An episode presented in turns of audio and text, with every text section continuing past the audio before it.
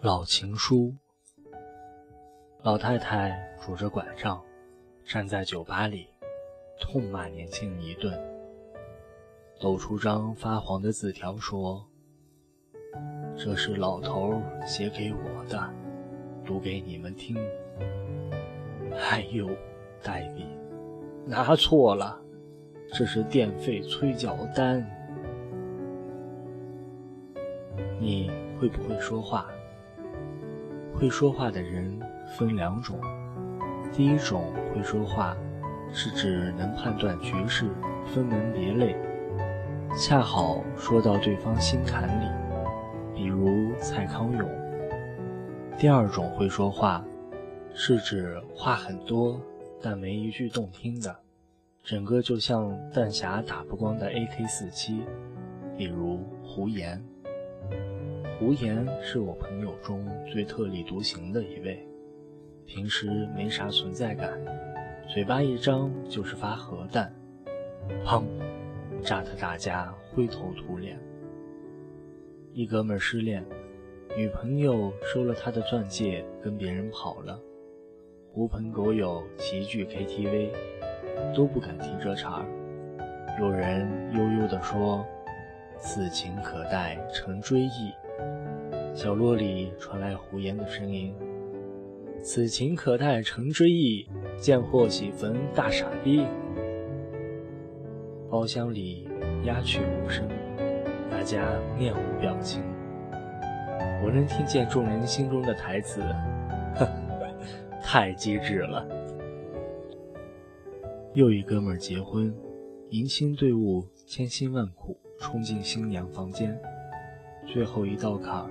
是找新娘的一只鞋，一群爷们儿翻遍房间，就是找不到，急得汗流浃背。胡言踱步进来，皱着眉头说：“藏得真好啊，丑货，一看就是丑货干的好事儿。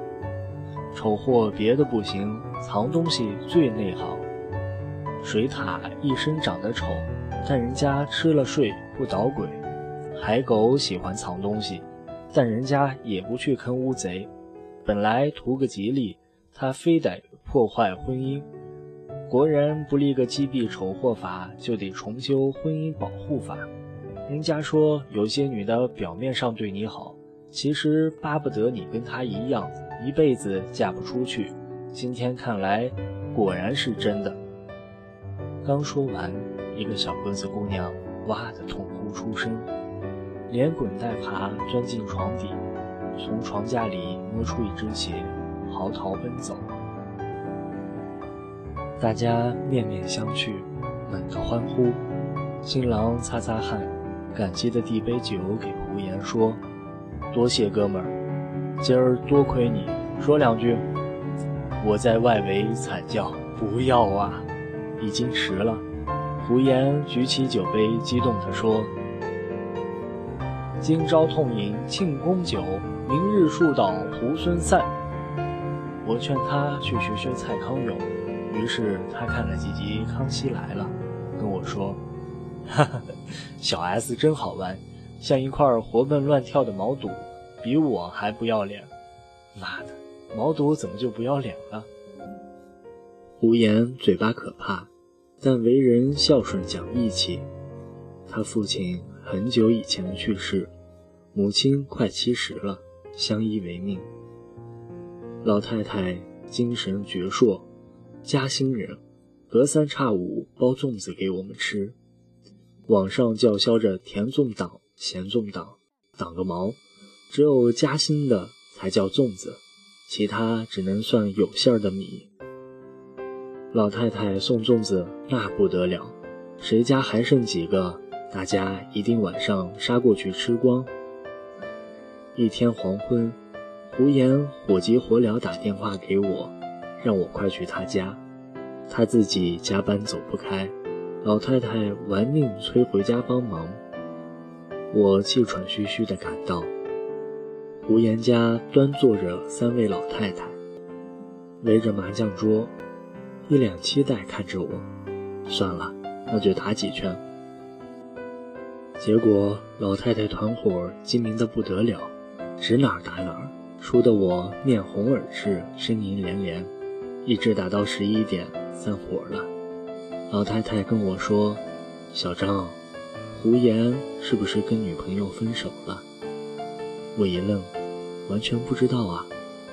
老太太说：“我送你俩粽子，你赶紧讲。”我说：“哦，那姑娘是长沙的，回老家了，两地距离太远，你说再在一块儿也不合适。”老太太斜着眼睛，吹牛，肯定是胡言嘴太臭。我说：“也不排除有这方面原因。”老太太拍大腿：“哎呦！”我都没见过，这就飞了。这畜生，糟蹋良家妇女一套一套的。我瀑布汗。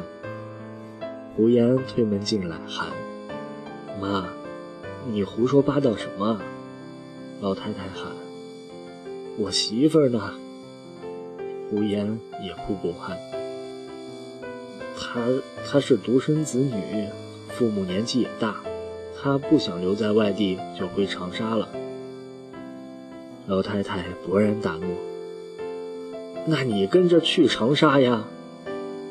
胡言说：“那我走了，你怎么办？”老太太说：“我留这儿，小张天天跪着伺候我。”我腿一软，胡言拽着我想跑，我瘫在地上被他拖着走。哭着喊：“粽子呢？粽子呢？”两个人去哥们管春的酒吧扯淡。其实我明白，老太太在南京待了三十多年，打牌、健身、溜达、唠嗑的朋友都在一个小区。老人建立圈子不比我们容易，他们重新到一个地方生活，基本就只剩下寂寞。刚要了大酒。管春领着老太太进门了，哭丧的脸说：“胡言，不是我不帮你，你妈自己找上门的。”胡言暴怒：“放屁！你手里还拎着粽子呢，肯定是你出卖了我。”老太太拄着拐杖，一拍桌子说：“闭嘴！”整个酒吧刹那静止了，人人闭上嘴巴。连歌手也心惊肉跳的偷偷关了音响。老太太说：“我就特别看不起你们这帮年轻人，二三十岁就叨叨说平平淡淡才是真，你们配吗？我上山下乡，知青当过，饥荒挨过，这你们没办法体会。但我今儿平安喜乐。”没事打几圈牌，早睡早起，你以为凭空得来的心静自然凉？老和尚说，终归要见山是山，但你们经历见山不是山了吗？不趁着年轻拔腿就走，去刀山火海，不入世就自以为出世。以为自己是活佛盘涅来的，我的平平淡淡是苦出来的，你们的平平淡淡是懒惰，是害怕，是贪图安逸，是一条不敢见世面的土狗。女人留不住就不会去追，还把责任推到我老太婆身上，呆逼。他一挥拐杖，差点打到胡言脑门上。你那女朋友我都没见过，你们谁见过？酒吧里大部分人都点头如捣蒜。老太太说：“自己弱不禁风，屁事不懂，看见别人奔波受苦，只知道躲在角落放两支冷箭，说矫情，说人家犯贱穷折腾。”呸！一天到晚除了算计，什么都不会，钱花完可以再赚，吃亏了可以再来，年轻没了怎么办？当过兵才能退伍，不打仗就别看不起牺牲。你会不会说话？会说话就去长沙，告诉人家你想娶她。老太太抖出一张发黄的纸，大声说：“这是我老头写给我的，我读给你听。”他看了半天，说：“哎呦，太逼！拿错了，这是电费催缴单。小张，你喜欢写字，你临时来一篇。”我赶紧临阵朗读：“相信青春，所以越爱越深，但必须爱；勇于牺牲，所以死去活来，但必须来。从低谷。”到山巅，就能找到云淡风轻的庭院。总有一天，你的脚下满山梯田，沿途汗水盛开。想要满屋子安宁，就得丢下自己的骸骨，路过一万场美景。老太太抽我一耳光，说：“当着七十岁老太婆的面前说骸骨，滚！”他静静地。看着胡言说：“几个月前你在阳台打电话，我听到了。你劝他留在南京，不要去长沙，劝着劝着自己哭了。我特别想冲进去揍你一顿。哭什么？姑娘孝顺是好事，你不能追着去吗？然后从那天开始天天加班，你有这么勤劳吗？”还不是怕回家孤单单的想心事。老太太说：“我年纪大了，本来想你结婚后，每天包粽子给你们小两口吃，吃到你们腻了，我也可以走了。你是我儿子，走错路不怕，走错就回家。你妈我一时半会儿死不了。”回来的时候，我在家。他说完，擦擦眼泪，昂首挺胸走了。管春赶紧送他。我回过头，发现酒吧里的每个人眼里都泪汪汪。我突然明白胡言的语言能力是从哪儿来的，这绝对是遗传。后来。胡言还是没去长沙，老太太气得眼不见为净，麻将也不打了，喊我教她上网看微博什么的。没几天，又自己抱团去旅行，跟一群老头老太太戴着红帽子，咋咋呼呼的去逛桂林山水。胡言放不下心，想跟着去。结果，老太太早上五点偷偷摸摸出发，留下胡言无言望着天花板。老太太回来后不给胡言好脸色，准备养精蓄锐继续跑。结果半月后心梗，抢救及时，住院等搭桥换二尖瓣。我们一群哥们儿轮流守夜，老太太闭着眼睛。话都说不了。一天，胡言坐在老太太身旁，沉沉睡着。我刚拎着塑料袋回来，想替胡言换班。老太太艰难地开口说：“月月，胡言是好孩子。”我突然哭得不能自己。月月是胡言的女朋友。在长沙工作，老太太可能已经说梦话了吧？那老太太是怎么知道他名字的？那其实母亲什么都知道。再后来，老太太没等到手术，二次心梗发作，非常严重，没有抢救过来。胡言再也不会说话，他变得沉默寡言。头七那天，大家在胡言家守灵。半夜十一点，虚掩的门推开，冲进来一个姑娘，妆是花的，对我喊：“你怎么不早告诉我？”她大哭，跪在老太太灵前说：“阿姨，我跟爸妈说过了，他们说我应该留在南京。胡言有这样的妈妈，我们放心的。”我们呆呆的说不出话，不清楚发生了什么事情。姑娘叫月月，在长沙工作，可是她现在在南京。月月哭得喘不过气来，她面前摆着老太太的遗像，微笑看着大家。那天中午，接到电话，是月月打给我，她问我胡言的妈妈怎么样。我说。你干嘛不问胡言？他说他电话打不通。